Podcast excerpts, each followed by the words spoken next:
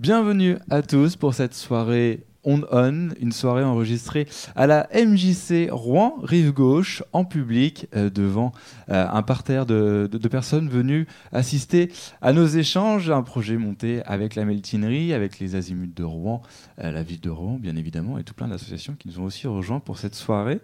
Cette soirée que je ne passerai pas seule, puisque Caroline de TST Radio et qui interviendra aussi en fin de podcast en tant qu'universitaire sera avec nous. Bonsoir Caroline. Bonsoir. Et euh, pendant toute cette soirée, on aura tout plein d'intervenants qui viendront parler euh, des jeunes et de la migration, puisque ça va être la thématique de notre, de notre podcast, de, de ce que vous allez entendre dans les, dans les prochains temps. On aura tout plein de tout plein d'intervenants. On va commencer avec pour un avenir meilleur. On aura également euh, des jeunes qui ont eu un, parcours, euh, qui viendront nous, le, témoigner. On sera avec le collectif Formine aussi, qui, sera là pour partager son expérience, euh, qui donne des cours justement aux, jeunes migrants qui, qui arrivent sur notre territoire. On aura aussi tout plein d'interludes et on finira avec un aspect un petit peu plus universitaire de la question pour justement voir comment scientifiquement on s'est intéressé aussi à, à cette question des jeunes et, et de la migration.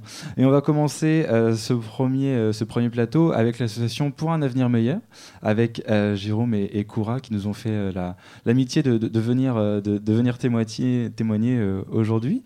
Euh, bonjour à vous deux. Bonjour. Bonjour.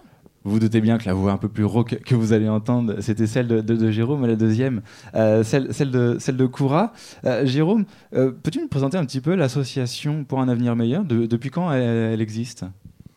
Alors, elle existe depuis 2017. Elle est issue de la volonté d'habitants des.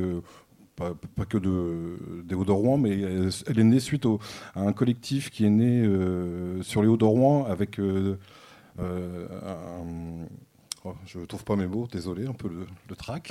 C'est bien normal. Euh, donc, euh, euh, suite à l'arrivée de migrants sur les Hauts-de-Rouen en 2017, un collectif d'habitants avait pris en charge euh, euh, la restauration, l'accompagnement de ces euh, jeunes, pour la plupart, sur, euh, sur le quartier de la Grand-Mare, euh, plus particulièrement au Santon Malraux.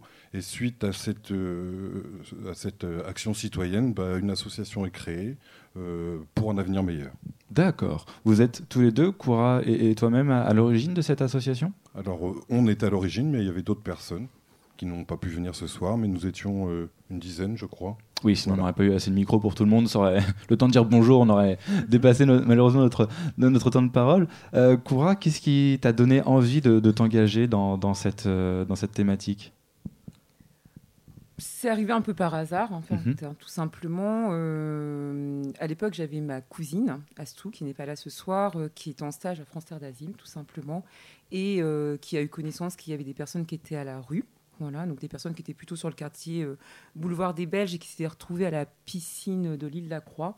Donc, euh, simple bonne volonté, on, avait- envie d'emmener euh, quelques petites choses à manger. Et là, on est arrivé, il y avait la police qui leur demandait de partir. Donc, forcément, on part pas avec son sac à main en se disant, bah, on voit pas ce qui se passe. Voilà, c'est un peu arrivé comme ça. Pour quelle raison on a été sur les Hauts de Rouen ce jour-là, je ne sais plus trop, honnêtement. Je crois que ça a été même plus une orientation d'élus ou je, je sais, je sais pas. Mais en tout cas, on s'est retrouvés euh, sur les Hauts de Rouen. C'est comme ça qu'on a rencontré des habitants engagés, euh, volontaires pour apporter de la nourriture, des vêtements, des couvertures. Et puis plein de gens qui sont venus d'ailleurs, et puis aussi d'autres associations. hein. parce que euh, pour un avenir meilleur, c'est aussi euh, finalement la plus jeune association de soutien auprès de personnes euh, primo-arrivantes, migrantes. Voilà. Euh, donc on a aussi tout simplement agi en tant que volontaire en, pre- en premier lieu. Ensuite, on s'est euh, on s'est associé à d'autres associations euh, pour aider, voilà, comme accompagner à la préfecture, euh, se renseigner aussi finalement par rapport aux droits des étrangers, parce que en tout cas pour ma part, c'était pas quelque chose que, que je maîtrisais. Et, voilà, l'engagement s'est jamais terminé depuis ce jour-là. Il est même plus fort, aussi bien au niveau associatif que personnel. Donc voilà. C'est bien, tu nous as résumé tout le, tout, le, tout le projet. Euh, du coup, tu, tu, euh, tu, tu as, tu as un petit peu, euh, entre guillemets, spoilé une de, une de mes questions qui arrivait après, justement, mais on, va rebondir. Vous avez réussi, du coup, à créer un véritable réseau d'associations qui, qui, viennent, qui viennent en aide aux, migrants. Concrètement, comment ça se matérialise? Est-ce que vous, vous échangez Vous avez des groupes de discussion? Comment, comment ça se passe, cette vie de réseau? Alors déjà, on a créé, comme disait Jérôme, pour un avenir meilleur en 2017. Après, donc déjà, on est une collégiale. Hein. Mhm. donc plutôt un peu la même forme d'un collectif. On prend les décisions ensemble on va dire qu'on est à peu près, on a à peu près une trentaine de membres, mais après on est à peu près une dizaine de membres actifs dans l'association, donc ça demande beaucoup, euh, beaucoup d'énergie. Après, oui, on a un noyau dur, hein, comme moi, Jérôme, Astou, euh, d'autres personnes, Linda, etc. Et puis, on s'appuie surtout sur des partenaires, en fait, des personnes engagées, des citoyens, voilà, qui vont nous aider de temps en temps, donc pour nous faire des dons de nourriture, nous aider pour l'insertion, etc. Donc, par exemple, comme la Meltinerie, comme la MJC. Mhm. Voilà, ici, hein, euh, on a deux, deux, jours de permanence par semaine initialement pour faire de la distribution alimentaire, mais pas que. Ça peut être euh, pour aider pour faire un CV, euh, boire un café, euh, enfin voilà, passer du temps. Donc notre réseau, en tout cas, il s'appuie beaucoup avec d'autres, aussi avec d'autres associations, voilà, parce qu'on connaît à peu près tous les mêmes personnes, on les rencontre pour différentes raisons. Et après, nous, notre compétence, je pense, par rapport au réseau associatif très présent ici, ça va être plutôt l'insertion, peut-être un peu l'inclusion, euh, l'aide alimentaire ponctuelle, mhm. voilà, voilà, ponctuelle aussi l'aide alimentaire quand on a des dons. Sinon, bah, c'est plus compliqué, voilà. Et, euh, et, on, est, on a envie de travailler avec les autres. Voilà, on, a, on, est, euh, une, on est une association parmi les autres. Voilà. Jérôme, il y, a une idée de, du, au, sein de l'association de combien de jeunes vous avez aidé depuis sa création en 2017 On n'a pas de chiffres, on ne tient pas une. Il n'y a pas de comptabilité, malheureusement.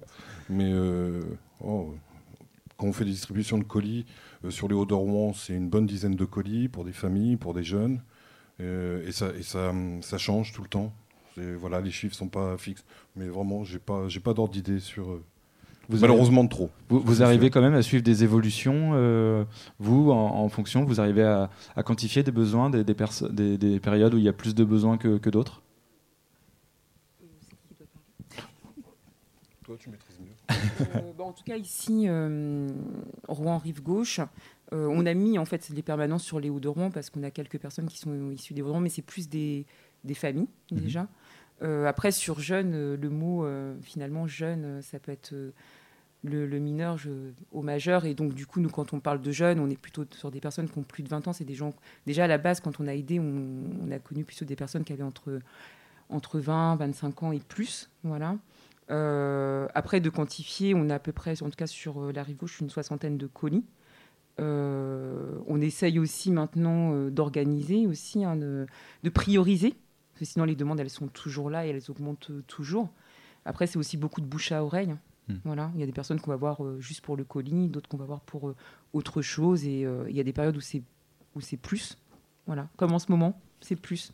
Voilà. Et on n'a pas beaucoup de dons, donc voilà il y a un, double, un double effet de, demande et de besoin qui mm. est, euh, qui est là euh, en, ce moment.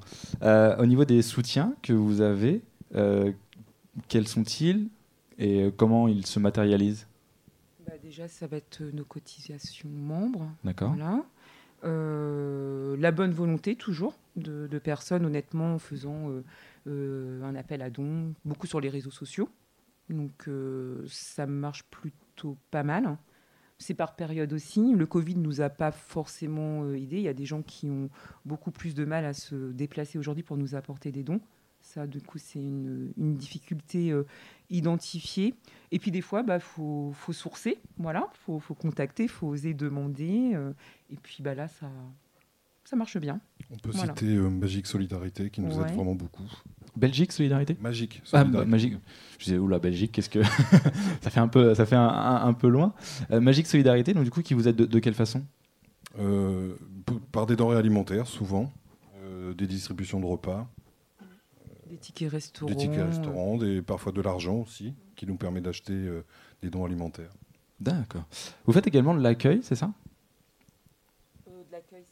L'accueil. Euh, de, de, de, l'accueil euh, pour de l'hébergement, pour des. Non. Non. Non, non, non. À part euh, avoir Vous essayez de une trouver... deux fois à la maison, à titre personnel, mais sinon, non, c'est pas c'est pas notre compétence. D'accord. Voilà. Je pense qu'on n'est pas suffisamment de membres pour pouvoir l'organiser. Puis il y a déjà de, de, belles associations qui le font. Il y a RSM, voilà, Welcome qui est pas là, je pense, mais en tout cas qui, qui héberge aussi.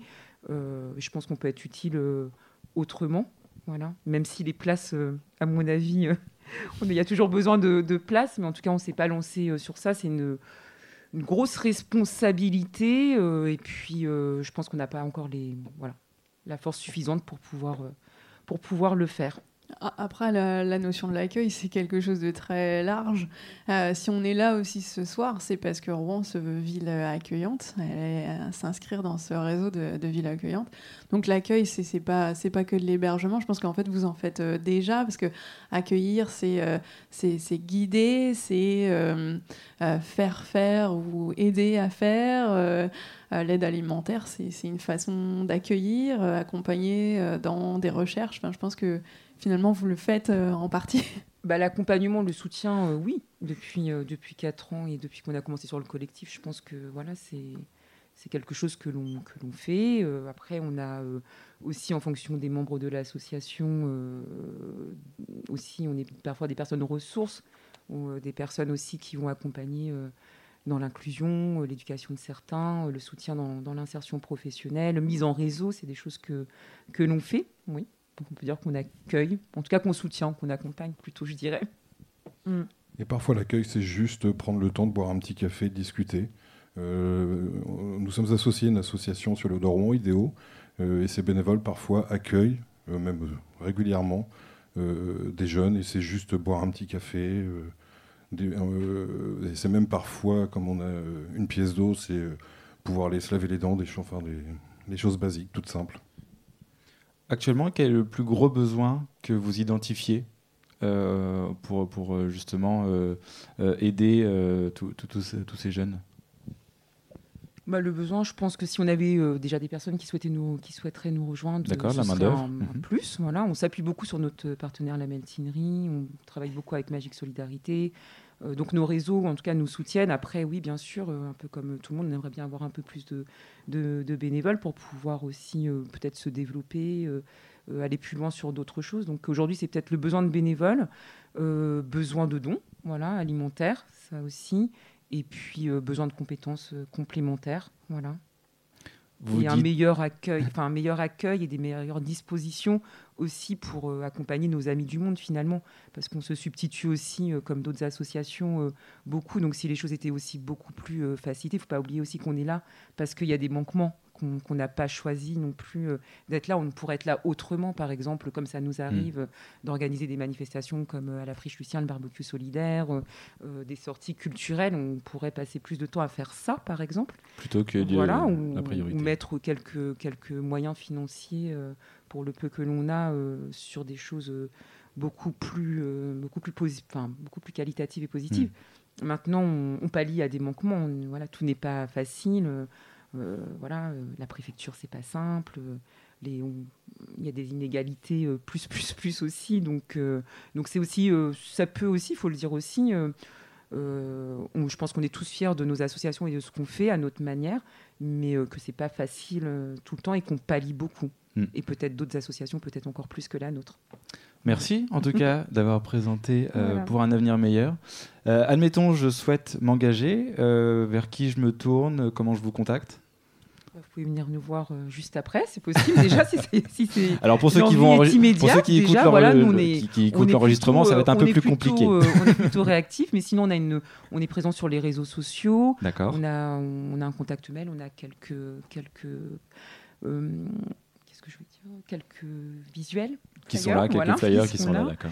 Et, et, puis on a nos permanences ici le lundi et le vendredi hors vacances scolaires. Mhm. Mais il ne faut pas hésiter euh, à nous rejoindre. Et puis, euh, ça peut être une bonne expérience. On prend aussi des stagiaires aussi, mhm. voilà, universitaires, euh, souvent étudiants en sciences de l'éducation ou en, psychologie. C'est toujours des belles expériences. Voilà, on apprend aussi. Mhm. Donc, il ne faut pas hésiter. On est une association fun. Nos amis du monde sont aussi participatifs dans, dans, dans nos actions. Donc, voilà, on est là. Eh ben, on, mettra tout ça en lien euh, du podcast. Merci beaucoup, C'est nous. Et euh, Jérôme d'avoir euh, participé à ce plateau. je vous propose un petit interlude avec un conte avec Florence Capron qui va nous rejoindre. On peut les applaudir. Merci. Merci.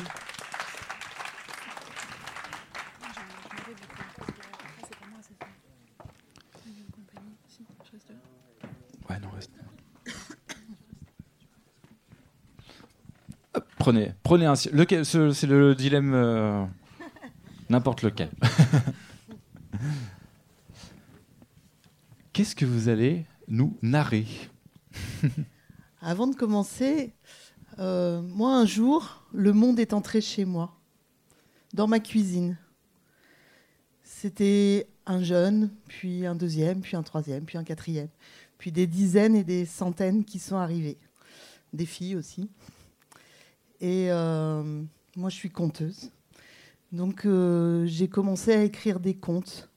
Des contes qui parlent de leur vie, de leur voyage, de leurs histoires. Et parmi ces, ces jeunes qui sont arrivés dans ma cuisine, certains n'avaient pas appris le verbe aimer, parce qu'on ne les avait jamais aimés. Et certains, ils ont découvert ça ici, avec nous. Un jeune qui a été obligé de quitter Rouen il y a quelques mois, je vais dire son nom parce que je crois que c'est important, il s'appelle Oumarou. Et Oumarou, quand il est parti, quand il a quitté Rouen, il m'a dit, ici, j'ai appris ce que ça voulait dire, le verbe aimer. Donc c'est une histoire que j'ai écrite pour euh, Oumarou, pour euh, Zoumana, pour Success, pour euh, plein de filles et plein de garçons que j'ai rencontrés.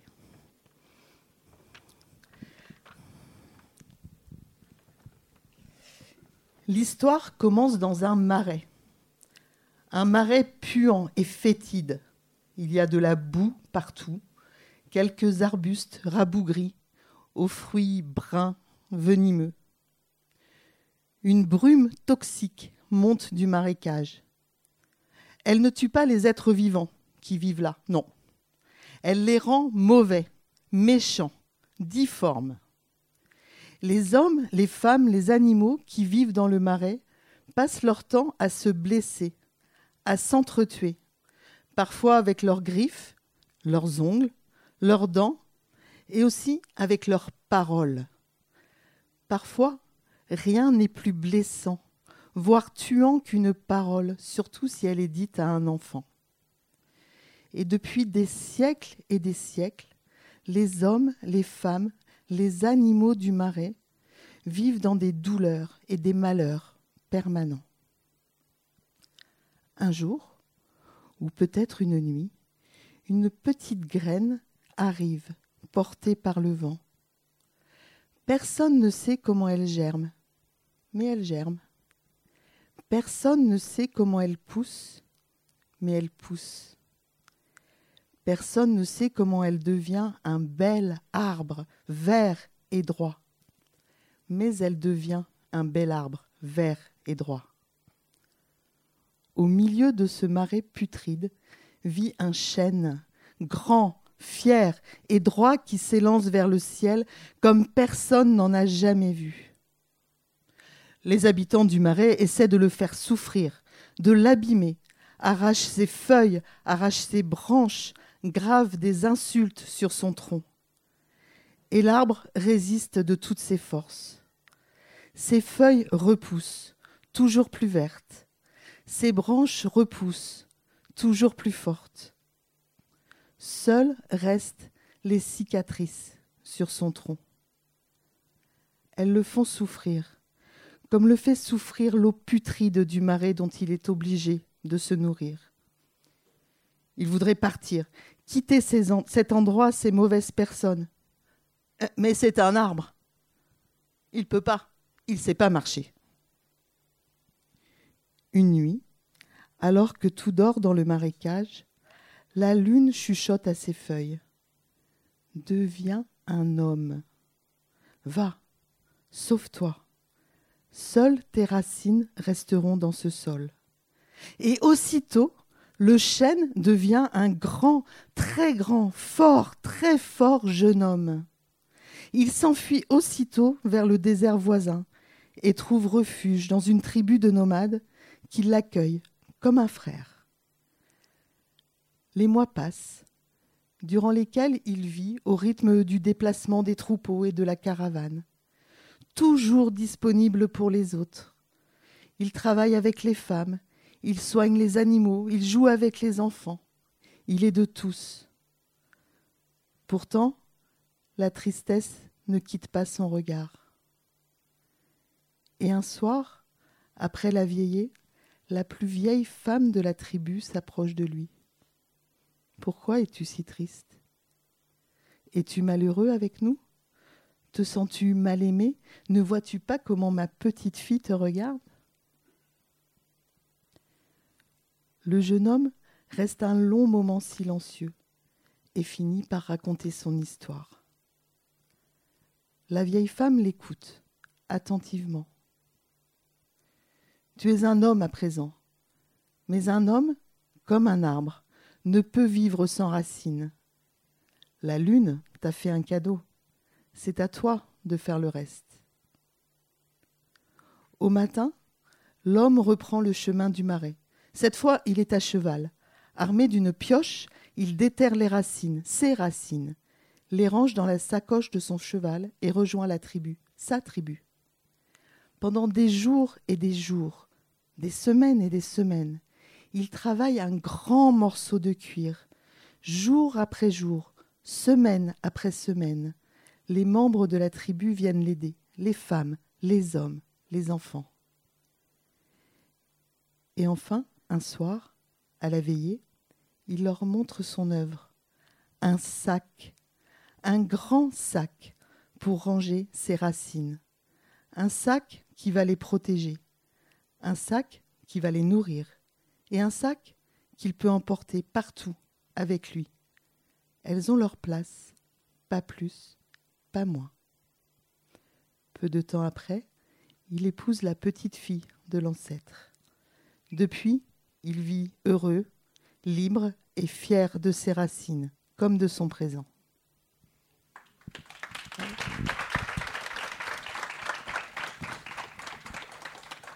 Merci. Merci à vous. C'est dur d'enchaîner après. c'est dur d'enchaîner. Moi, j'ai pas de jolis contes à vous, à vous raconter. C'est bien dommage. Mais euh, merci, merci euh, Florence euh, Capron d'avoir pris le, temps de nous, partager le, conte que, que, vous avez, que vous avez écrit. Et on sent aussi tout l'âme que vous avez mis dedans dans, dans, cette, dans cette lecture.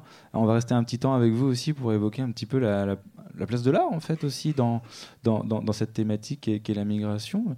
Le, spectacle vivant a un rôle à jouer. Oui, tout à fait. Je pense que c'est c'est même Ouais, ça, fait partie des choses très très importantes, je pense. Euh, à la Youle, euh, on, est euh, beaucoup implanté sur le quartier Gramont, qui est un quartier de migration par excellence. Donc, on travaille beaucoup avec tous les habitants du quartier, toute, toute origine confondue. Je ne sais plus combien il y a de langues parlées dans ce quartier, mais c'est énorme. Donc on, a des, projets en permanence pour, euh, ben, euh, pour, euh, faire des, spectacles, j'allais dire participatifs, c'est pas du tout le bon mot. Ensemble, hmm. ensemble avec les, habitants du quartier. Là, on a le, projet, c'est un tout nouveau projet, un théâtre de verdure qui va voir le jour dans le quartier, donc de la Youle. Et euh, donc c'est un projet qu'on veut participatif. Donc il va y avoir des chantiers participatifs pour euh, construire.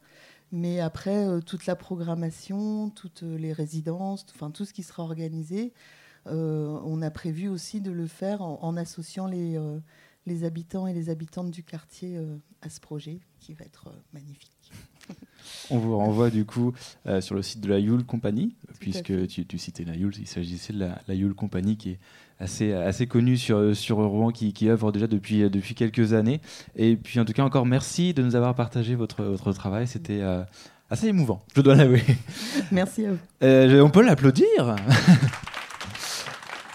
Je vais en, en, profiter pour demander à, Anna et Harris euh, de venir nous, nous, rejoindre sur notre plateau.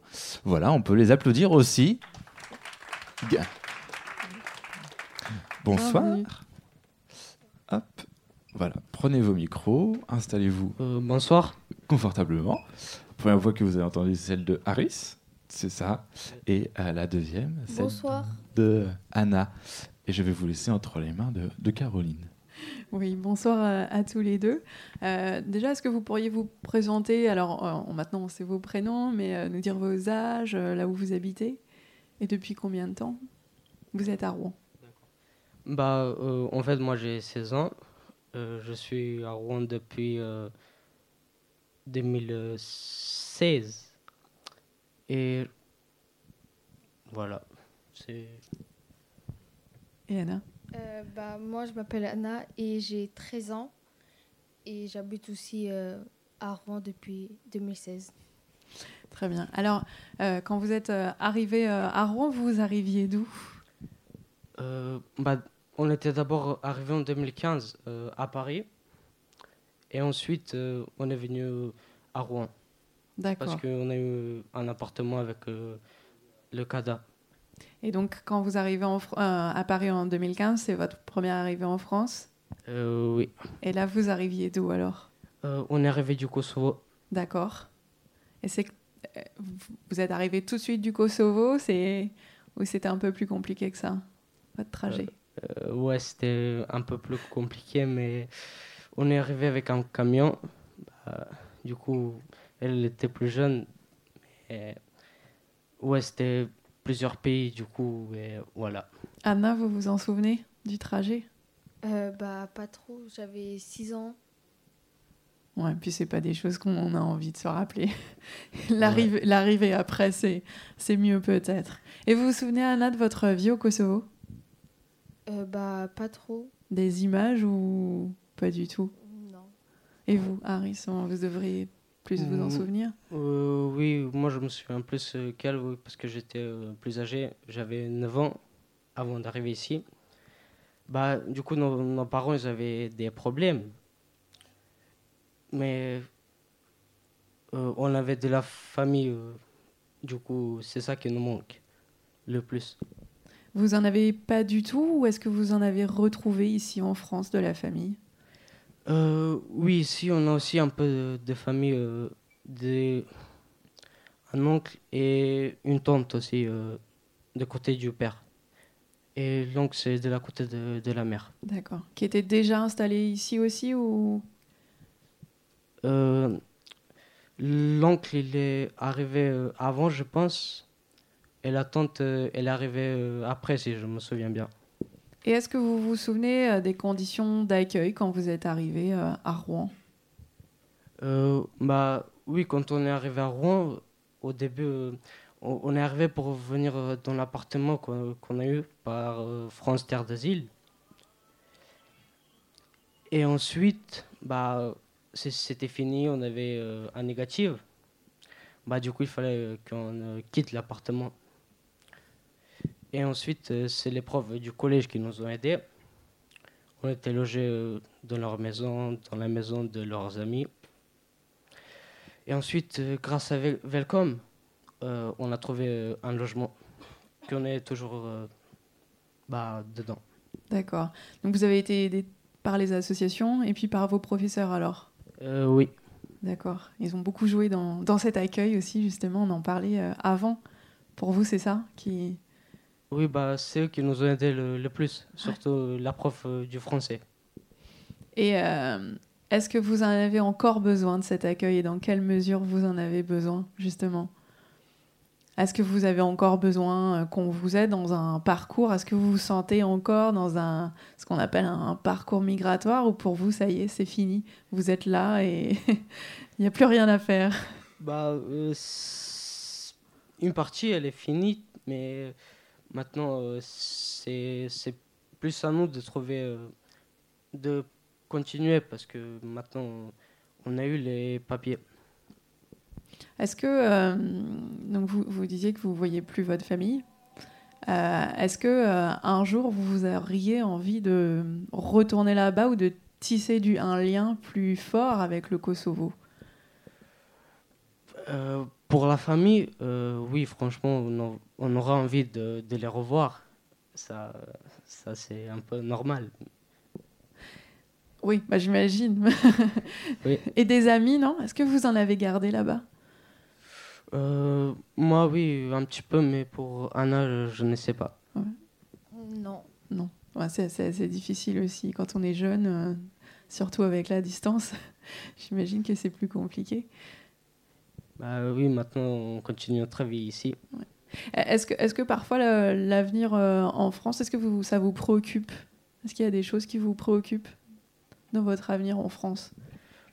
Bah oui, on voudrait continuer, bah, finir les études déjà, puis euh, travailler. Moi j'aimerais bien plus tard euh, finir toutes les études, puis faire de la domotique. D'accord Et voilà, ensuite euh, faire euh, tout- toute ma vie ici. C'est- ce qu'on vous souhaite. Merci beaucoup. Et, et ça, est-ce que, mais justement pour, pour les faire les études, on, on sait parfois, enfin surtout quand on est primo-arrivant, etc., que c'est plus difficile. Est-ce que vous trouvez que euh, vos études, elles sont plus, plus difficiles que pour d'autres? Euh, pas tout, mais le français, oui, c'est un peu plus difficile, euh, surtout quand il y a des mots que- qu'on ne comprend pas. Bah, du coup, c'est ça qui est le plus dur. Et Anna? Euh, bah, moi, il y a aussi des matières euh, comme le français aussi, qui est plus euh, difficile. Mais après, sinon, ça va. Et le fait, euh, le fait d'être euh, euh, primo arrivant, le fait d'être euh, pour l'instant étranger, euh, est-ce que ça, parfois, vous avez peur que ça vous limite ou ça vous embête pas du tout pour l'instant? Bah, euh, moi, ça m'embête pas. Pour l'instant, bah, chacun est un peu différent, mais on est tous euh, mêmes. Très bien. Bah, en tout cas, c'est le message qui, qui est adressé ce soir, c'est qu'effectivement, malgré les, les différences d'origine, on est tous pareils, on est tous constitués de la même chose. Et c'est effectivement, oui, c'est le, message, c'est bien. Et Anna? Euh, bah, non, pas pour l'instant, ça me pose euh, aucune difficulté.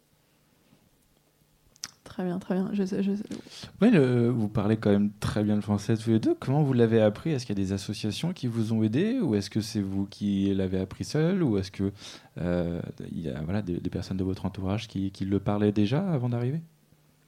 Euh, non, on n'a pas parlé français. euh, on l'a appris ici, au, à l'école primaire pour, pour Anna. Moi, j'en ai fait euh, un petit peu de CM2, mais je n'ai pas appris beaucoup, ju- juste à parler, quelques mots, euh, vraiment des petits mots. Et ensuite, euh, au collège, j'ai fait de FLS, France langue seconde. Et c'est là que j'ai j'ai appris plus. Et c'est comme ça euh, que j'ai progressé. Eh bien, merci à vous deux. On sait que Harris veut travailler dans la, dans, dans la domotique. Anna, toi, tu veux travailler dans quoi plus tard? Euh, plus tard, j'aimerais bien être euh, pédiatre. Pédiatre. Bon, en plus, il y a le CHU à Rouen qui recrute euh, toujours. Euh, Il y, aura, il y, aura de la- il y aura de la place. Merci à vous deux de nous avoir partagé votre euh, parcours. C'était intéressant d'avoir des, des gens qui ont voilà, vraiment vécu cette, cette, cette migration pour, pour nous témoigner justement de, de tout, votre, de votre parcours et de tout votre avenir surtout euh, qui est là. Et bah, voilà, vous êtes, vous êtes ici et, et on s'en réjouit. Merci beaucoup. Merci à vous. Merci. On peut les applaudir. Merci beaucoup. Euh, je vous propose un peu de musique. Est-ce que vous êtes d'accord? Heureusement, parce que j'ai eu un petit moment de, un petit moment de stress. Euh, je vais demander à euh, l'association Galaor, représentée par Philippe, c'est ça? Oui J'étais pas sûr de- d'avoir retenu le nom. Hop euh, De nous euh, rejoindre. Et euh, Philippe euh, va nous jouer plusieurs airs euh, de plusieurs, plusieurs pays, mais toujours en lien avec, avec la- la migration.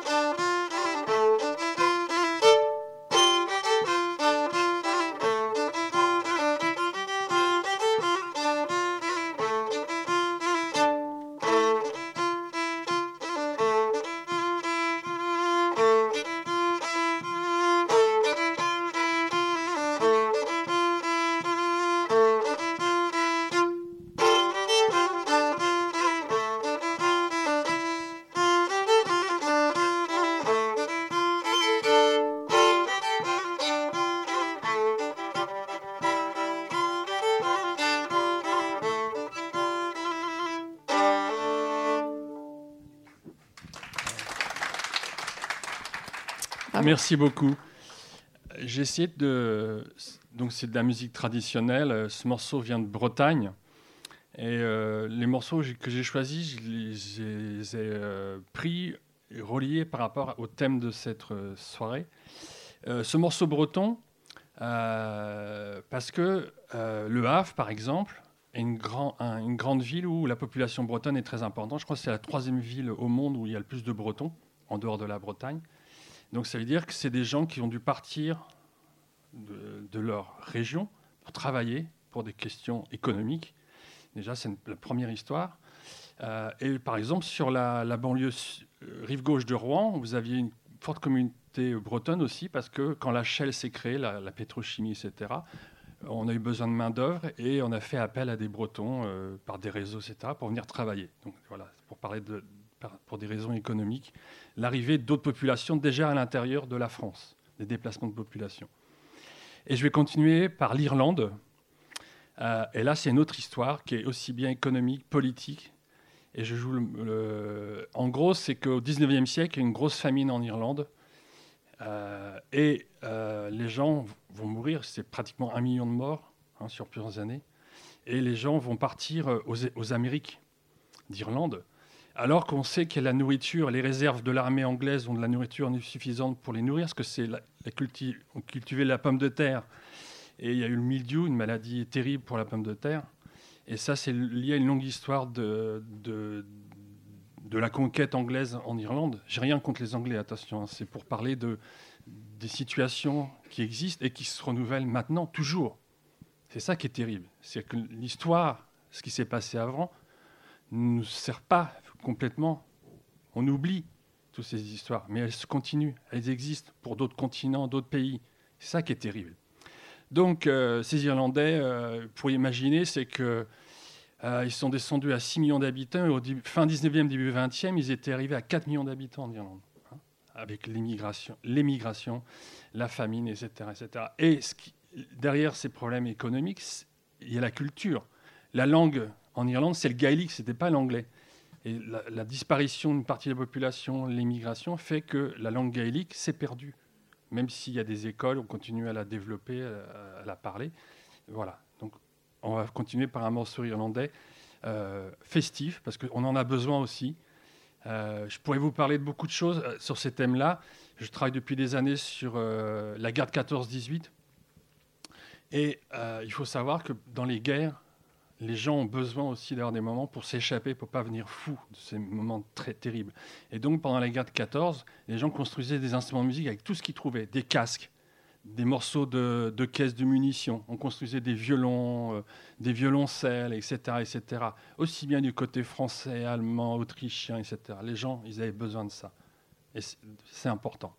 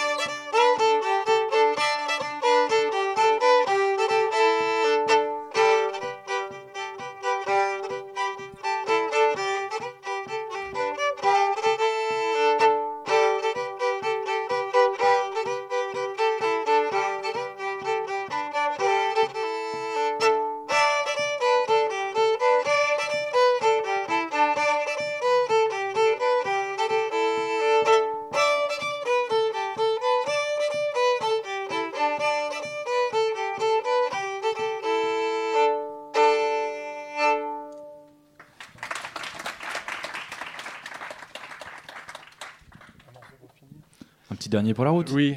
Et comme ici on est en, Normandie, euh, je vais vous jouer un, air euh, qui servait pour les mariages, les fêtes, à l'époque euh, où c'était où il n'y avait pas de, sonorisation, etc. Les musiques, ce qu'on appelle les musiques traditionnelles, et qui sont toujours jouées maintenant dans, dans, le renouveau de ces musiques. Et puis après, je vous parlerai un petit peu de l'association Galore dont je fais partie.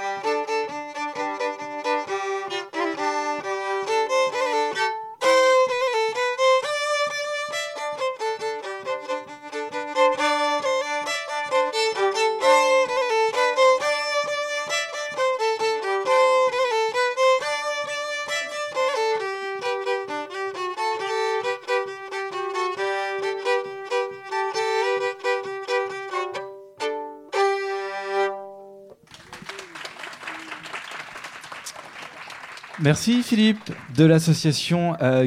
Justement, on, a, va en, prendre un, petit peu de temps pour, euh, pour en parler. Euh, on joue à domicile. Oui, parce qu'une partie de nos activités ont lieu dans cette maison des jeunes et de la culture. L'association œuvre dans le domaine de la formation avec des instruments un peu particuliers comme la vielle à roue, la cornemuse, l'accordon diatonique, le violon en musique traditionnelle, mais aussi le chant, la danse et euh, des ateliers d'ensemble, de la musique euh, qu'on dit africaine, euh, voilà, avec des cours de percussion. Donc ça, c'est le volet formation. aussi des actions culturelles. On intervient dans différents lieux, différentes structures. Et actuellement, on, a un projet avec l'étincelle sur les Hauts-de-Rouen, avec un travail avec les habitants. On a constitué un orchestre avec des habitants du, quartier des Sapins, et puis des gens aussi de, Rouen, euh, autour de Rouen, on va dire. Euh, des actions de ce type-là. Euh, dans les écoles, lutherie bricolés, on fabrique des instruments de musique avec tout ce qu'on trouve. Donc il y a des projets dans l'heure actuellement pour une grande fête qui aura lieu à l'Arboretum de Lyons-la-Forêt le 3 juillet.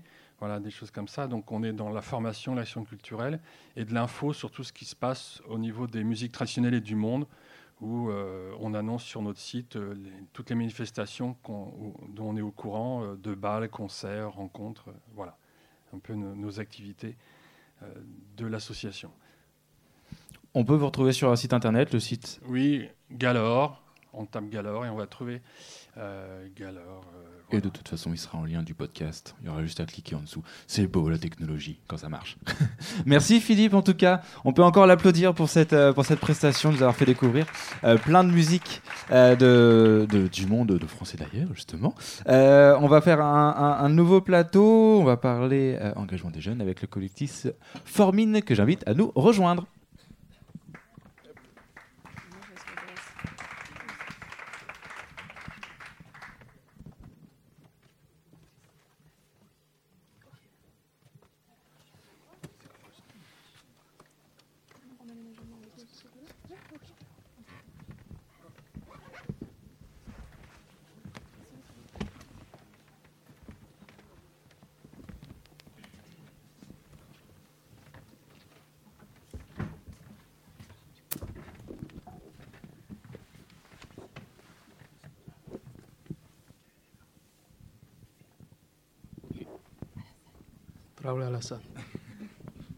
C'était un, petit check des noms avant de, avant de, avant de, avant de recommencer ce, nouveau plateau. Hop, je récupère mes notes. Oui, ce sont mes notes hein, dessus, ne vous inquiétez pas, je ne fais pas autre chose. Euh, on est passé au numérique aussi au niveau des notes. Euh, il faut bien. Euh, vous êtes donc le collectif Formine, F-O-R-M-I-N, pour, voilà, pour la, comme on est dans l'audio, c'est toujours un peu plus compliqué de, de, trouver ça. Je suis avec Gaël, Eva et Alassane euh, pour, euh, pour discuter de, de tout ça. Euh, on va commencer par présenter un petit peu le, le collectif. depuis quand le, le collectif existe Du coup, c'est depuis 2018. D'accord. c'est l'initiative d'enseignants de l'université de Rouen sur le campus de Mont-Saint-Aignan. après l'occupation par des mineurs d'un amphithéâtre, ils ont été délogés par des forces de l'ordre et ça a fait un il y a eu un grand. Euh, ça a ému beaucoup de, personnes et du coup, euh, des professeurs euh, se sont dit on va faire quelque chose pour ces jeunes qui restent dans le cadre de l'université, donc donner des cours, leur permettre d'avoir une formation, une petite formation. D'accord, donc de ce, de ce mouvement, il s'est structuré en association Vous êtes actuellement? Un collectif. D'accord. c'est un collectif. Vraiment, le, avec, avec tout, ce que, tout ce que ça importe de, de décision collégiale, c'est ça? Oui, enfin voilà, du coup c'était des professeurs mm. et il est en partenariat avec l'université. On est toujours bien dépendant euh, de l'université de Rouen. D'accord. Donc vous ça se matérialise comment? Vous avez des salles à disposition pour donner des cours, c'est ça? Euh, Oui, c'est ça. En fait, l'université nous prête des salles. Euh, même le CROUTS nous donne des tickets repas pour euh, les repas du midi. Et euh, l'université nous donne également des tickets de bus pour les jeunes, pour euh, qu'ils puissent se déplacer et venir à l'université. tout un accompagnement du coup qui, permet de, voilà, de, montrer aussi la solidarité d'une une grosse institution comme, comme l'Université de Rouen et tout le, tout le monde étudiant aussi qui se, qui se, qui se mêle à, ça. Euh, quel était le déclencheur, vous, en tant que personne, qui vous a dit il faut que je m'engage dans cette thématique? Gaël, on va prendre un petit peu ton exemple aussi. Euh, bah, moi, j'ai toujours fait de, de l'association, enfin j'en ai fait Mhm. euh, au lycée. Et puis ensuite, il y a eu un petit moment de creux euh, quand je suis arrivée à la fac de droit. Et, euh, et une amie m'a parlé de, m'a parlé de Formine. Et donc, j'ai trouvé que l'association avait quand même un objectif assez, assez inspirant. pouvoir accompagner des jeunes qui n'ont pas cette stabilité dont nous, on a pu bénéficier, dont j'ai pu bénéficier. Et donc, c'est vrai que, bah, que j'ai voulu m'engager pour, euh, pour eux, pour les soutenir, les aider, les accompagner, faire des sorties culturelles, euh, aider les professeurs à faire cours. Et, euh, et eux, en retour, ils nous apportent aussi énormément parce qu'ils sont quand même très attachants. Et puis, ils ont des parcours de vie assez, assez inspirants. Quel est ton, ton rôle euh, au sein de l'association, du collectif? Je vais y arriver. Alors moi, je suis bénévole et j'aide euh, les professeurs, donc je les assiste. Euh, ça permet de faire des petits groupes. Le professeur donne cours et nous, on va voir euh, chaque, euh, chaque jeune pour euh, les aider. Et puis, comme je disais, on accompagne aux sorties. On est allé visiter l'Atrium, donc musée des sciences à Rouen. On est allé visiter un château il n'y a pas longtemps aussi. Donc, c'est vraiment un rôle d'accompagnant. On est justement Alassane qui, est avec nous ce soir, qui est entre guillemets élève chez, au collectif Formine. Comment toi, Alassane, tu as connu le, le collectif? Le collectif, ouais, comment, tu, comment tu as su qu'il existait? Euh, parce que je, je viens à Ouran, ça fait presque un mois et demi. D'accord. Oui, j'étais à Bayonne. Mhm. Bon, arrivé à la gare, euh, à la gare de Paris. D'accord. Donc Oui. tu Gare de Paris, enfin de, de Bayonne, tu es à Gare de Paris, puis, euh, Oui. puis à Rouen. Mais co- Oui. Je viens avec un ami. D'accord. Mais lui, je pense qu'il y a son frère ou bien quelques amis qui étaient à Paris. Bon, du coup, il m'a téléphoné, euh, il a téléphoné son, son frère. Bon, lui, il est venu, bon, il est parti avec lui. D'accord. Et, et comment tu as eu collectif, enfin comment tu comment tu as connu euh, les, les gens du collectif? Bon, j'ai venu euh, à Ouran. On est parti à la casse. Bon, il nous a fait l'évaluation, mais on n'a pas été reconnu comme mineur. Bon, du coup, j'ai descendu. Le jour-là même, j'ai dormi à la rue, quoi. Du coup, j'ai cherché à la RFCM.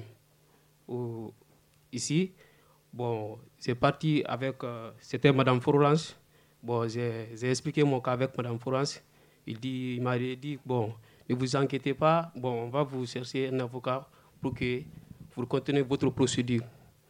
Bon, elle, Madame France, elle m'a hébergé. On est parti euh, le Grand Oran. D'accord. Oui.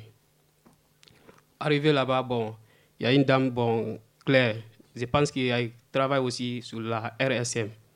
Bon, je pense que c'est un membre de la RS RSM. Bon, il me dit, bon, là, parce que j'étais avec euh, beaucoup de jeunes, quoi, comme nous. On était ensemble parce que on dort pas, on, quand on pense, on ne dort pas. Parce que tout ce qu'on a traversé, arrivé ici, bon, ça se complique aussi. Bon, du coup, bon, il- euh, Claire nous a dit, bon, assez on peut aller pour, pour, euh, pour apprendre quoi. Parce qu'on ne parle pas beaucoup français quoi. Bon, Au collectif. D'accord. C'est euh, RSM, euh, on a une association, enfin une association, une, euh, comment? On travaille avec RSM en fait. Mhm. Un euh, partenariat avec, euh, voilà, un partenariat, merci, je cherchais le mot. Euh, qui nous envoie en fait les jeunes euh, au collectif. euh, D'accord. voilà. Je suppose que les places sont pas illimitées non plus. Oui, à, à RSM, oui, certains sont placés. on fait, ils font de leur mieux, Mhm. mais oui, c'est c'est pas, il n'y a pas des places illimitées. Vous accompagnez combien de jeunes actuellement là? Euh, depuis le début de l'année, il y a une centaine de jeunes euh, qui sont passés par le collectif. D'accord. Et euh, mais en fait, s'ils viennent, ils s'en vont parce que du coup, soit ils sont placés, soit voilà. Donc c'est toujours en mouvement. Donc depuis le début de l'année, on a une centaine de jeunes et tous les jours, on en a à peu près 30 euh, environ. Voilà, 30 euh, en classe en fait. Et comment ça se passe? Est-ce qu'il y a une sorte de cursus euh, que vous proposez ou ce sont des cours en continu de... Donc vous êtes sur trois matières, le français, les mathématiques et... L'anglais. Et l'anglais. et, euh, et, et, du coup, comment ça se passe? Il y a un, un, cursus ou ce, ce, sont des cours qui se, qui se répètent euh, bon, en fait, euh, oui, euh, c'est difficile d'avoir un suivi, comme ce ne sont pas les mêmes jeunes tout le temps. donc a, on a des, soit des professeurs, soit d'ailleurs juste des bénévoles. Il n'y a pas tout le temps des professeurs qui font cours. Mais oui, en fait, qui, qui font un cours selon leurs ressources, selon ce qu'ils veulent. Et c'est vrai qu'il n'y a pas vraiment de suivi, mais chaque jour, ils parlent de quelque chose de différent et ils essaient de faire en sorte que il n'y ait pas eu besoin euh, de la séance précédente pour euh, suivre le cours euh, actuel. Voilà. Oui, il n'y a pas de, de, notion de cursus, on voilà, est vraiment est sur ouais. de l'apprentissage en continu, surtout que voilà, il peut y avoir des obligations aussi qui empêchent oui. la bonne suivi de, de, de ce cursus-là, parce que mine de rien, il faut s'y rendre aussi à, à, à, la fac de Mont-Saint-Aignan. C'est là où ont lieu tous les cours? Oui, à la fac euh, à Mont-Saint-Aignan. Voilà, parce que ça nécessite quand même de, de monter. Euh, la côte de Mont-Saint-Aignan est assez rédhibitoire quand même. euh, pour l'avoir fait un, un, 1er mai à pied, bon, c'était, euh, ça n'engage pas forcément à, à y aller, à, à, y aller tous les jours. Quels sont vos besoins actuellement au niveau du collectif? Ben, On est toujours à la recherche d'étudiants. Du coup, nos bénévoles sont des étudiants, la plupart, la majorité, je dirais. Est-ce qu'il faut être forcément dans les matières que tu as citées tout à l'heure, ou est-ce qu'on peut non, pas du tout. Bah, je peux donner mon exemple. Moi, je suis en droit et il n'y a pas de cours de droit. D'accord. Donc, euh, donc oui, bah, par exemple, j'ai aidé à donner des cours de mathématiques. J'ai pas un grand niveau en mathématiques, mais pourtant, euh, je, peux, je peux les aider. Et donc, c'est quand même ça qui est important, c'est pas d'être dans la filière euh, qui correspond. Il n'y a pas de, il a pas de prérequis, on peut y aller. Ah non, non, non, pas de prérequis. Tout le monde est bienvenu. S'il y en a qui, voilà, qui sont intéressés, n'hésitez pas. Euh, comment on peut vous contacter justement pour euh, si on veut donner un coup de main? On a une page Facebook avec euh, une adresse mail. Et, euh, et voilà. Avec, avec toutes les infos dessus. Évidemment, oui. on mettra tout ça dans, le, dans, le, dans, les liens, du, les, les, les liens du, du, du podcast. ça représente combien d'heures de cours par semaine que vous arrivez à, à donner Ça doit être assez fluctuant aussi, j'imagine. Mais du coup, c'est 10 heures euh, par semaine. Enfin, on, fait sur, on est étalé sur 3 jours. Du coup, c'est lundi, mardi et vendredi. En fonction des disponibilités de, de salles euh... Euh, Non, du coup, ça, c'est fixe. D'accord. c'est sûr. Euh, oui, des fois, on a besoin de plus de salles. Du coup, on a les, les contacts à l'université. Elle nous fournit. on n'est pas les prioritaires mm. pour les salles, évidemment, mais la fac a toujours quelques salles à nous donner. Et du coup, non, les jours sont vraiment fixes. Et en fait, on fait la demande de salles en début d'année pour les avoir tout au long du semestre, enfin des deux semestres.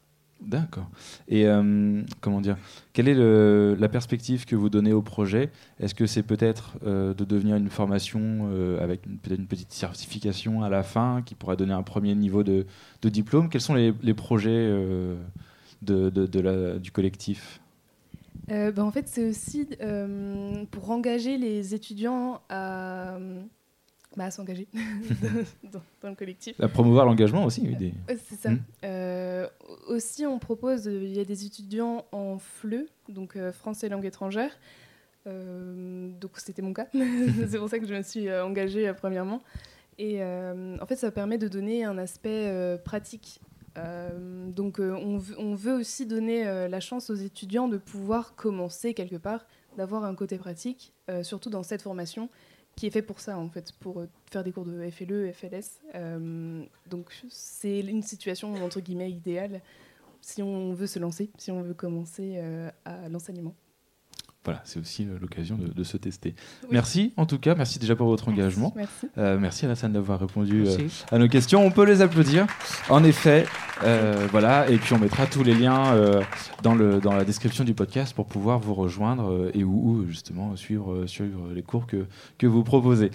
On va faire une petite interlude, lecture de texte avec est-ce que je la vois? Dominique Pierre Oui, elle se lève, elle est là. On peut l'applaudir, elle va nous rejoindre.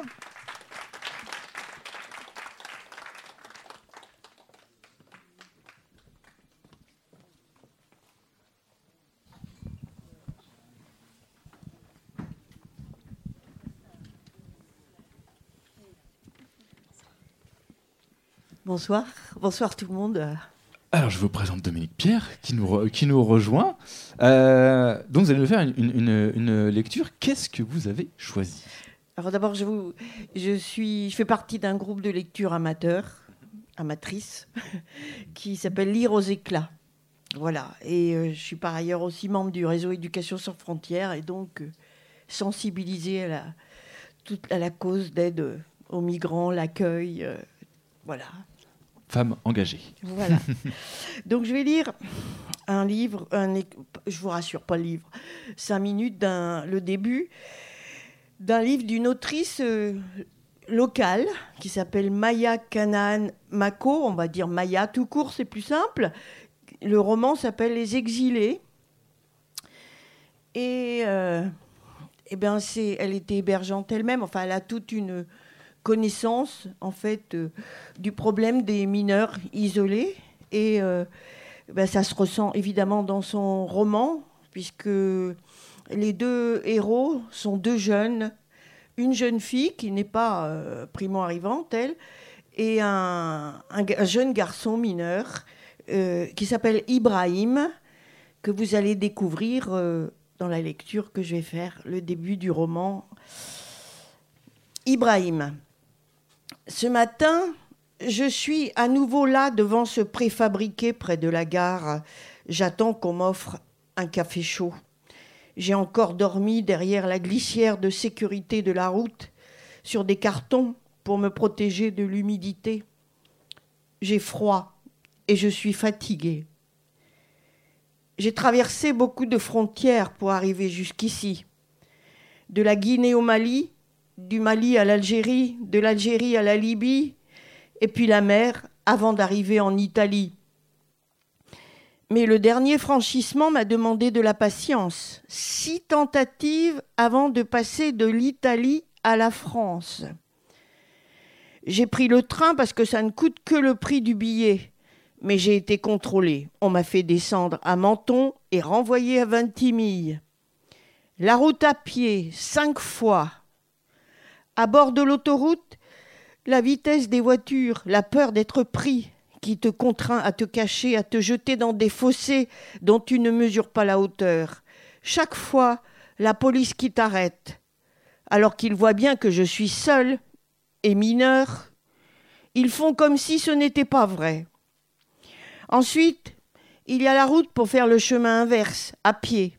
C'est épuisant, déprimant. Mais je n'ai pas le choix. Alors, je recommence. Eux, ils veulent juste nous ralentir, nous décourager. Ils savent pourtant qu'on recommencera. Qu'est-ce qu'ils croient? Qu'on a une autre solution? Je ne voulais pas passer par la vallée et les montagnes. Mon corps est usé par le voyage. J'ai des crampes d'estomac. Je savais que c'était dangereux et il fait si froid en ce moment. Dans mon état, je n'en étais pas capable. Mais j'ai finalement eu de la chance. J'ai été dirigée par des passeurs sur une aire d'autoroute. Ils nous ont fait monter dans un camion. Nous étions 16. La porte arrière qui s'ouvre, quelques secondes, le temps de sortir de notre cachette en silence et de nous glisser discrètement à l'intérieur.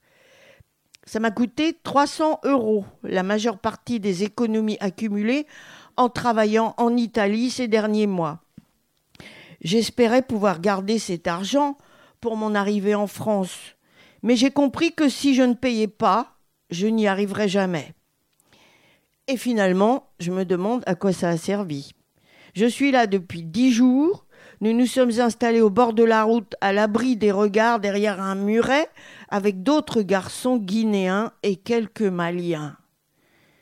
Errer là-bas ou ici, dormir dehors d'un côté ou de l'autre de la frontière, quelle différence Quand je pense que je me retrouve ici alors que je ne voulais pas quitter mon village. Chez moi, en Guinée-Conakry, quand tout allait bien pour nous, je voulais devenir riziculteur, comme mon père. Mon village, les rizières dans la plaine, la forêt à côté, c'est bien. hein. Je n'étais jamais allé plus loin que Bokeh, la grande ville de ma région natale. Contrairement à d'autres garçons de mon village comme Issa et Mamadou, je ne rêvais pas du grand voyage. Eux, ils voulaient quitter la dureté de notre existence, tenter l'aventure pour être footballeur ou chanteur de rap en Angleterre ou en Allemagne. Moi, je n'étais pas comme ça. Non, moi j'étais discret et solitaire.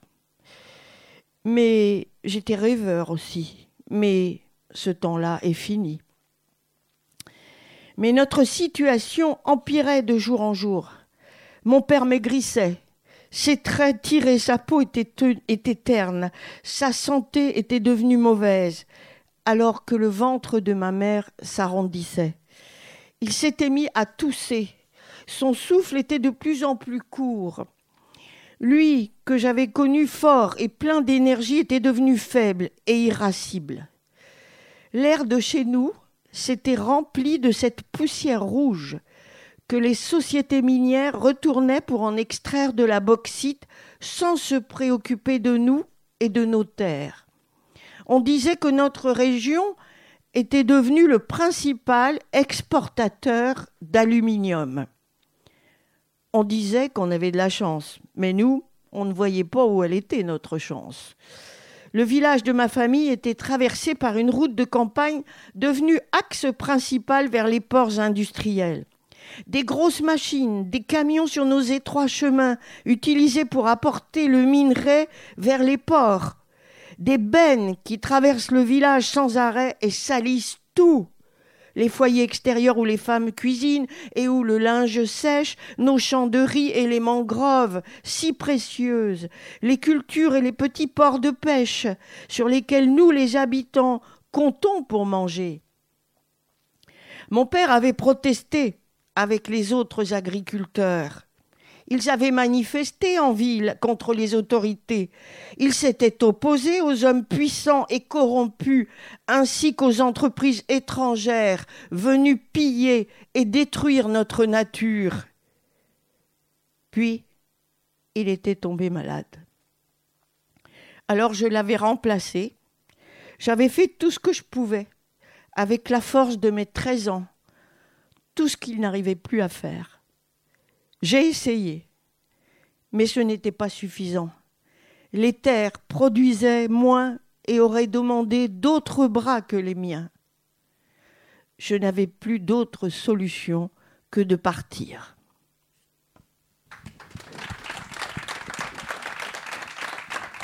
Merci pour, euh, cette lecture, pour le coup. Euh, Là, on est dans le sujet. Directement. Je pense que ça doit parler à Ça, oui, alors je vous invite à parler dans le micro, qu'on vous entende, c'est mieux. Ça doit parler à plusieurs. Beaucoup ça, de personnes ça a parlé, qui je sont pense, euh, à, à plusieurs personnes qui, qui sont ici. Il y a eu quelques, quelques réactions dans la salle quand, euh, quand vous avez lu ces, ces, ces quelques, ces quelques lignes. Euh, vous, vous, du coup, vous avez dit tout à l'heure que vous faisiez partie d'un club de, de lecture. Est-ce que dans la littérature, on voit de, justement l'arrivée de beaucoup de, de témoignages comme ça de, Oui, non, je pense que là, ça c'est sûr que le thème euh, de l'immigration, euh, bah, il y a beaucoup d'écrivains qui, qui, quand même là euh, parlent, évoquent dans leurs romans. Moi j'ai hésité, j'ai voulu prendre aussi le, le livre d'un d'un écrivain haïtien qui a eu le prix. J'en parle parce qu'il y a plein de jeunes et il a eu le, prix euh, du Goncourt des lycéens qui s'appelle Louis-Philippe d'Alembert, qui est un haïtien avec son livre, son roman Mur Méditerranée.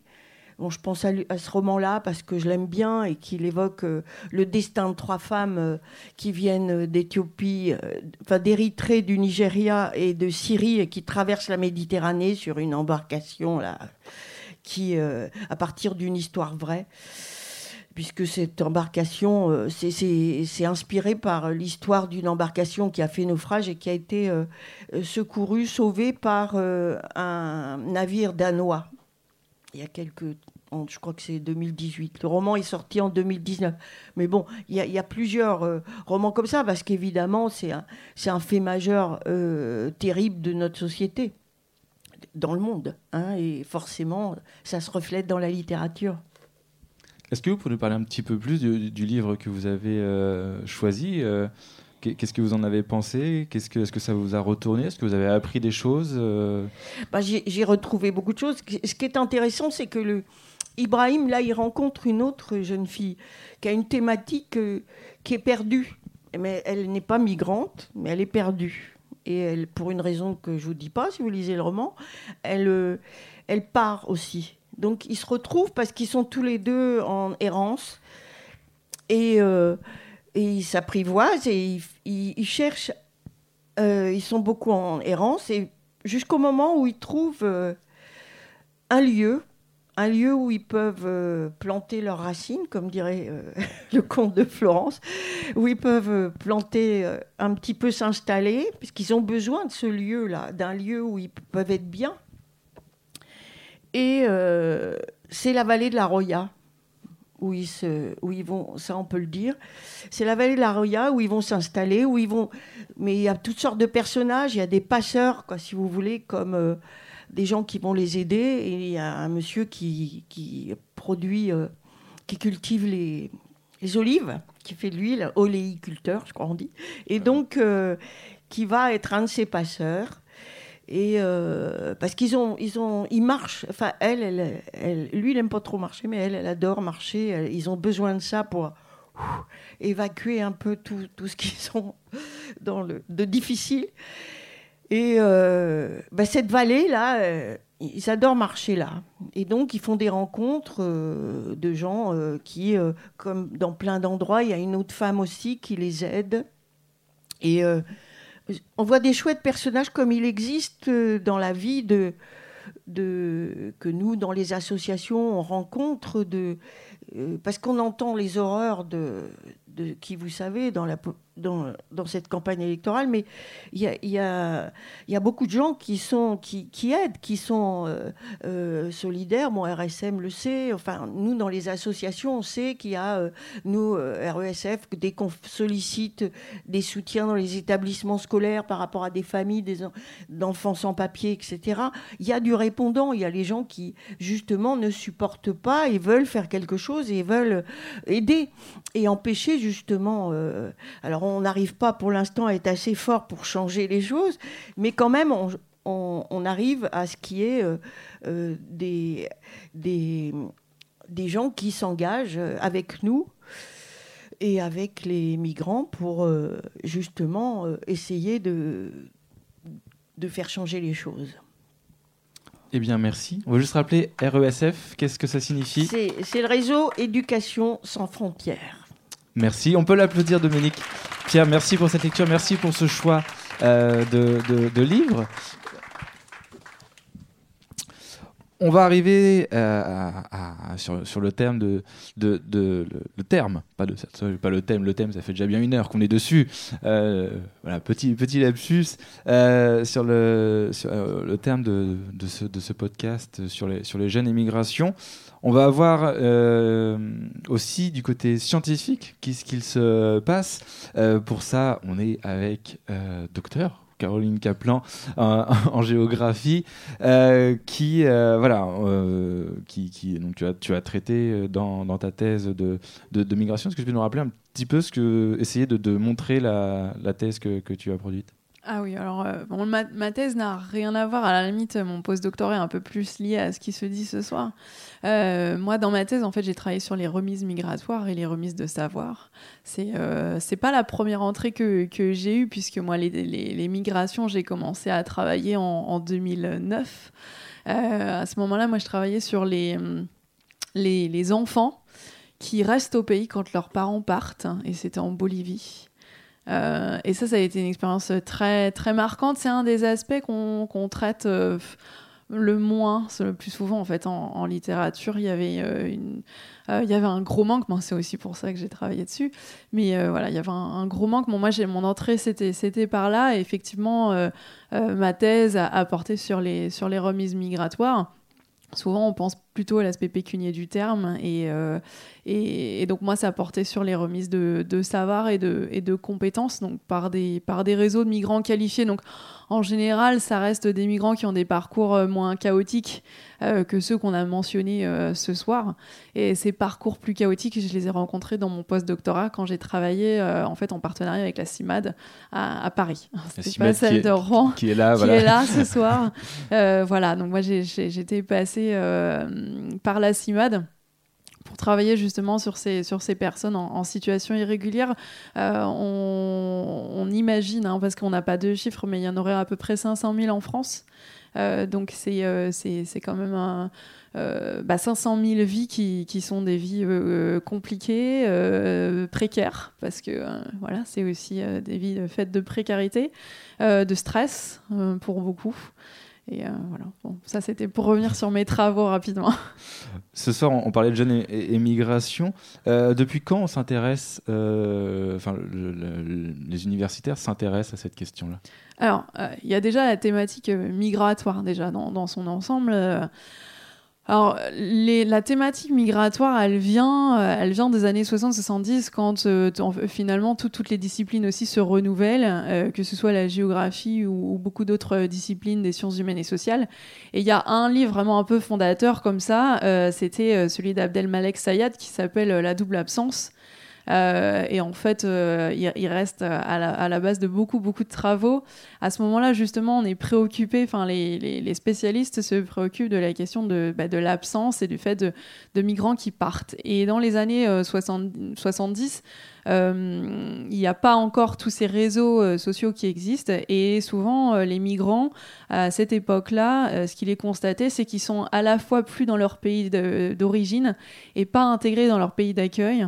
Et, c'est ce qu'il appelle cette fameuse double absence qui s'est transformée dans les années 90-2000, donc dans la littérature, par la double présence. Et donc ça, c'est grâce justement aux réseaux sociaux euh, qui fait que euh, bah, on a des, personnes qui peuvent être aussi bien euh, présentes dans leur société d'accueil et donc investies, etc. Et qui, parviennent par des envois d'argent ou de connaissances, comme je l'ai fait moi dans ma thèse, à être présents virtuellement ou pas dans, leur pays d'origine. Donc voilà, ça c'est en gros, c'est vraiment sur la thématique migratoire. Dans, son, dans sa globalité. toujours sur la thématique migratoire, sans vraiment aborder le volet jeunesse, comme je disais tout à l'heure, dans mon post-doctorat, on a travaillé aussi euh, sur l'irrégularisation. Ça, c'est une euh, question qui vient beaucoup. Euh, alors, on n'en a pas vraiment eu les profils ce soir, mais quand, on est, quand on est jeune, qu'on arrive alors sans papier ou avec hein, en France, il y a, y, a, une question qui se pose quand on, quand on arrive à l'âge adulte, donc à 18 ans. C'est celui du changement de papier, celui du changement de, situation qui est très euh, compliqué en France. Et ça, il y a des travaux aussi qui se développent beaucoup. Alors, il y a beaucoup de juristes hein, qui, qui, travaillent cette question-là. Euh, peu les géographes, parce que c'est pas quelque chose qui, rentre dans notre domaine de, de compétences. Mais euh, voilà. Donc, ça, c'est un petit peu globalement l'état des, des travaux. Et puis, en ce qui concerne la jeunesse, euh, eh bien, euh, si on prend, alors la jeunesse, c'est pas l'axe le plus fort des études, des études migratoires, mais il y en a quand même de plus en plus. Il y a une étude euh, qui a beaucoup, beaucoup développé. Les, travaux dans toutes les sciences humaines et sociales en France, c'est l'enquête trajectoire et origine de l'INED, l'Institut national des études démographiques. Euh, il y a une première étude euh, en 2008 et la deuxième étude est, sortie euh, très récemment en 2021-2022. Et donc ça, c'est une, une, étude qui avait été lancée par des chercheurs de l'INED, c'est Chris Beauchemin, Patrick Simon et Christelle Hamel. Et en fait, ils ont interrogé, c'est colossal quand même, il y a eu 22 000 personnes interrogées.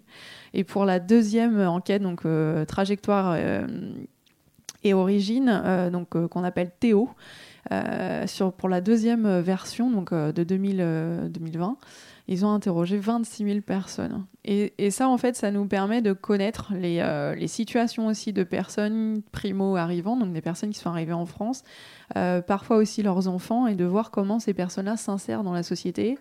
Et, euh, on se rend compte à, la lecture de, de, ces, de travaux qu'il y a énormément de problèmes d'insertion, de, de déscolarisation, euh, bah, de diplômes qui sont toujours euh, moins élevés euh, que, que, des personnes qui sont nées en France. on sait aussi aujourd'hui, grâce à tous ces travaux, que être être immigré, c'est aussi davantage vivre dans les quartiers de politique de la ville, etc. C'est donc en général des chances en moins quand même, hein, parce qu'on est plus éloigné, parce que voilà. Donc, euh, donc voilà, donc on, s'intéresse aussi beaucoup à la, jeunesse dans cette, euh, dans cette enquête-là. Et ça a permis de débloquer beaucoup, beaucoup euh, les, les, travaux. voilà, il y a, y a, des travaux qui ont été faits donc justement sur, sur les changements de statut. Ça, c'est vraiment de plus en plus répandu. Et au, au risque souvent de, de, se faire taxer d'islamo-gauchiste, on continue, on continue les travaux. Et puis, il y a la question, alors il y a la question de l'accueil, beaucoup, euh, et dont on en a parlé tout à l'heure.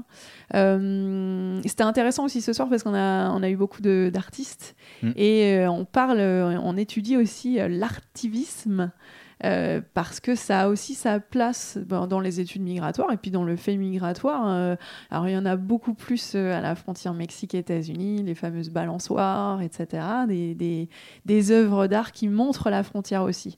Et montrer la frontière, c'est un grand enjeu. Et dans, les travaux de géographes notamment, il y a, une géographe, Anne-Laure Amilazari, qui, qui a travaillé cette question-là je l'ai travaillé aussi, c'est euh, la question de la frontière derrière la frontière. C'est-à-dire que traverser la ligne, c'est pas uniquement euh, là où on rencontre la frontière. C'est ce, qui était un peu évoqué dans la lecture de texte euh, précédente, quand Ibrahim dormait. il ne savait plus dans quel pays il, dormait finalement quand, quand voilà, il a traversé sans trop la traverser. La vraie frontière est ailleurs.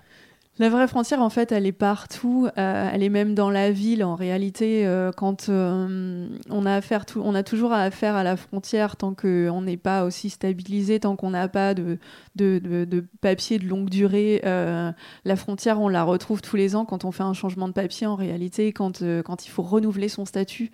et en fait, elle c'est un elle s'est hum, disséminée, elle s'est dispersée cette frontière et euh, ce qui rend aussi les choses beaucoup plus compliquées.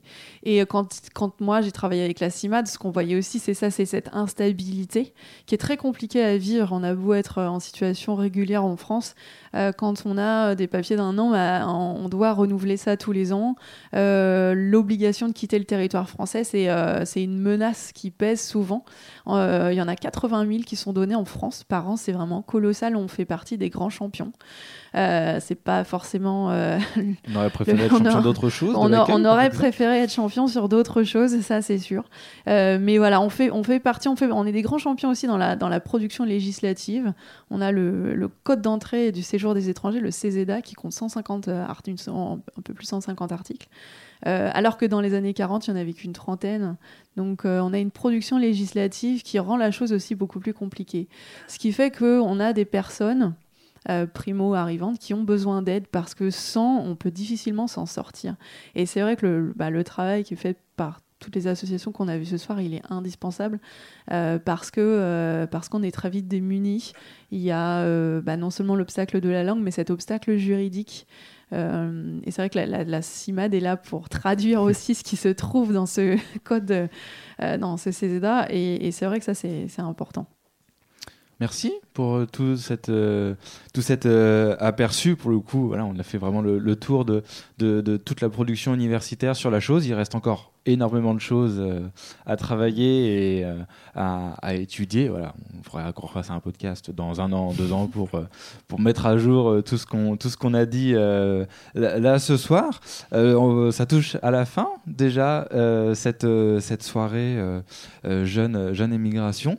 on espère que ça vous a plu, que vous avez pris plaisir à la fois pour le public qui était là à nous écouter et puis pour ceux qui nous écoutent en podcast, on espère également que vous avez pris un, un très bon moment. On vous renvoie vers tous les liens qu'on aura pu mettre euh, en description du podcast pour voilà, justement continuer et aller un petit peu plus loin.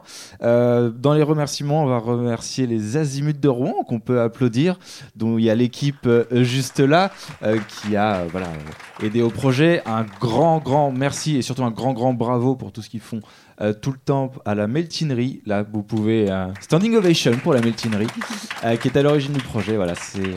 Merci à eux d'avoir mis ça en place. C'était vraiment quelque chose de, très sympa et je pense de nécessaire, plus que de sympathique, de nécessaire à faire. Merci à la MJC Rouen Rive Gauche pour l'accueil dans la graine. On peut les remercier. On remerciera aussi tous nos intervenants. On peut continuer à... on, va, on, va, faire ça. On va continuer à applaudir pendant que je fais les remerciements. Rassurez-vous, j'arrive vers la fin. Vous inquiétez pas. Euh. Pour un avenir meilleur dans l'ordre, euh, qui on a eu? On a eu Galaor. On a eu également euh, la lecture d'un conte avec Florence Capron. On a eu le collectif Formine, pardon, qui est venu. Merci, docteur Capron, d'être passé. Dominique Pierre pour la lecture de texte. On remerciera Étienne au son et puis. Voilà, je crois que j'ai fait le tour. Merci à vous et à la prochaine.